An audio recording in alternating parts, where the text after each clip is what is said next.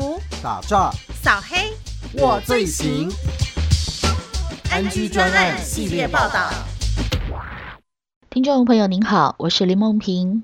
假售高价三 C 商品成诈骗新手法，基隆市警方近期接获多起报案，有的被害人在脸书等社群网站看到朋友转售手机，购买后才发现是朋友的账号被盗；有的则是在拍卖网站捡便宜，但汇款后对方就下落不明。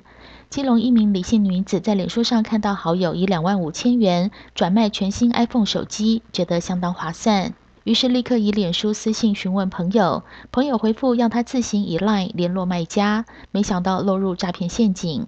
基隆市刑大警务员庄慧如说：“呃，这个李李姓的女子因为太过高兴了，一时疏忽就没有查证，就赶紧将钱汇过去。那事后等到她在以赖向原本这位脸书的好朋友询问的时候，这位脸书的好朋友才跟他说：没有啊，我的手机。”呃，我的脸书遭到盗用。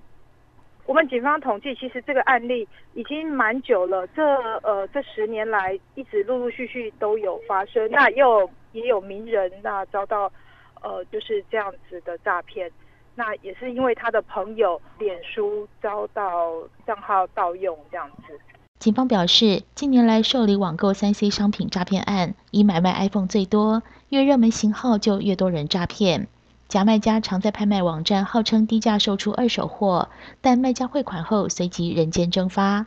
基隆一名许姓男子就是在拍卖网站看到一只二手 iPhone 十一 Pro 手机，原本和卖家以网站联络议价，对方要求以 LINE 沟通，双方同意以八千元金额成交，但卖家要求金额全数汇出后才会寄出手机，而许姓男子汇款之后，卖家就不知去向。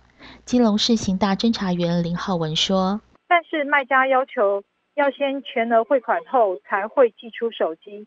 许南一刚开始以虾皮私讯与卖家联系，后来卖家请许南以 LINE 沟通，并提供私人银行账户供许南汇款。直至许南汇款后，卖家都未联系出货事宜。这时候买家许南才惊觉受骗。”除了以三 C 商品行骗，另一种历久不衰的骗法就是投资诈骗。这类诈骗案还通常兼带骗爱情，歹徒看准被害人有钱但寂寞，吹嘘各种投资方式。一名林姓男子在交友软体上认识一名女子，女子向他嘘寒问暖，两人产生暧昧之情。不久后，女子表示投资石油获利两百多万人民币，鼓吹男子搜寻一家香港公司，果然网站上有这家公司。男子不疑有他投入资金，网站账面持续获利，女子就鼓吹他再加码。基隆市刑大警务员庄慧如说：“女子便鼓吹林男要加码，每天会有投入金额的零点五 percent 的利息。林南数次汇款累计金额达一百六十万元后，打算获利出金。女子及投注网站客服 Line 都将其封锁。”林南才知道遭到诈骗，而这个所谓的香港公司网页其实也是假网页。林姓男子只看到网页就相信，造成一百六十万元血本无归。另外类似的案例则是投资石油期货。基隆一名蔡姓男子在一场学术研讨会上认识一名自称在香港工作的女子，两人透过通讯软体互动一个多月，男子陷入情网。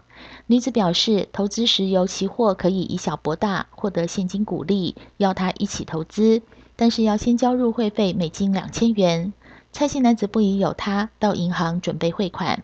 基隆市警局新六路派出所副所长邱志威说：“近日要求蔡南下载投资石油。”石油期货 A P P 哈，扬称投资可以以小博大，获得更多现金鼓励，但需要缴交美金两千元入会费用，并教教导是海外股权增加，按在交易所入金账户汇款，银行就会让你汇汇款。